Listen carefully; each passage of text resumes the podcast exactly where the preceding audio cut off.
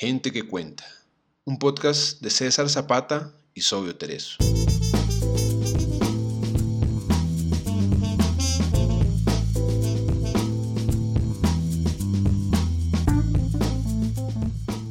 Gente que cuenta es un espacio para leer autores latinoamericanos poco conocidos.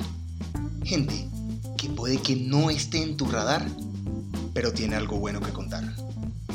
Pequeños autores, grandes obras.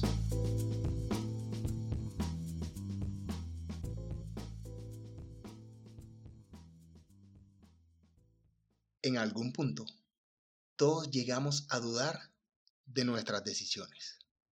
Pero, ¿estamos a tiempo de cambiarlas?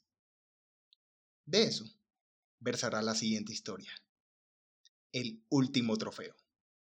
Por Francisco Velandia Cruz. Autor colombiano, radicado en Bogotá.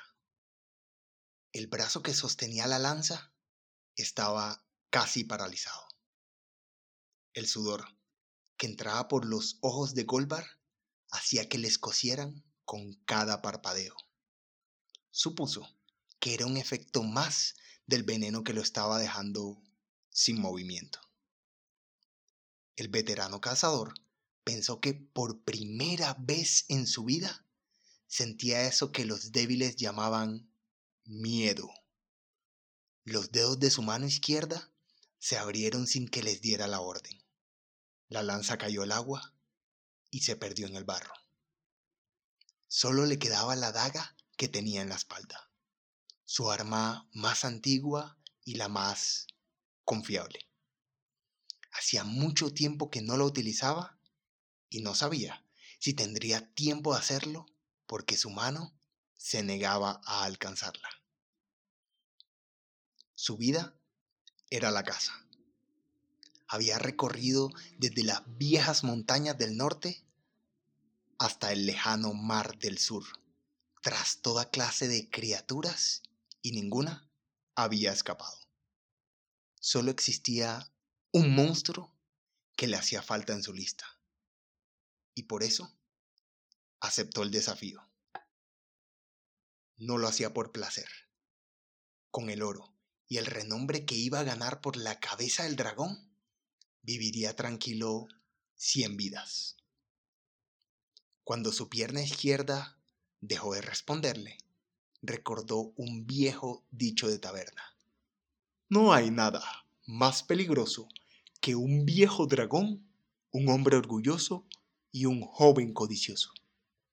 Él era el hombre orgulloso y había caído en la trampa de un joven codicioso para cazar un viejo dragón negro. Maldijo entre dientes cuando trajo a su memoria la sonrisa de su competidor Ralstor, quien había herido su orgullo y solo por eso había aceptado el reto. La visión de Golbar empezó a nublarse. Con cada respiración le ardían los pulmones. Tropezó con una roca y ya no pudo levantarse. Recordó las mañanas en los valles, la sensación de correr tras su presa y las noches de celebración en las tabernas.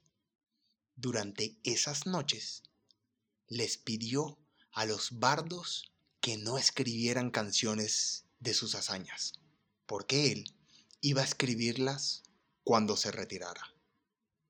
Su trabajo era peligroso y por eso había decidido no formar lazos con nadie.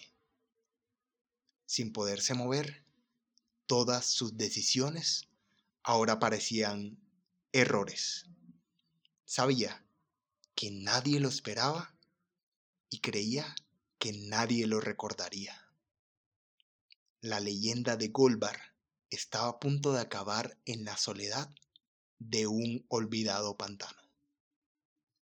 Escuchaste a Sobio Tereso en Gente que Cuenta. Muchas gracias por escucharnos.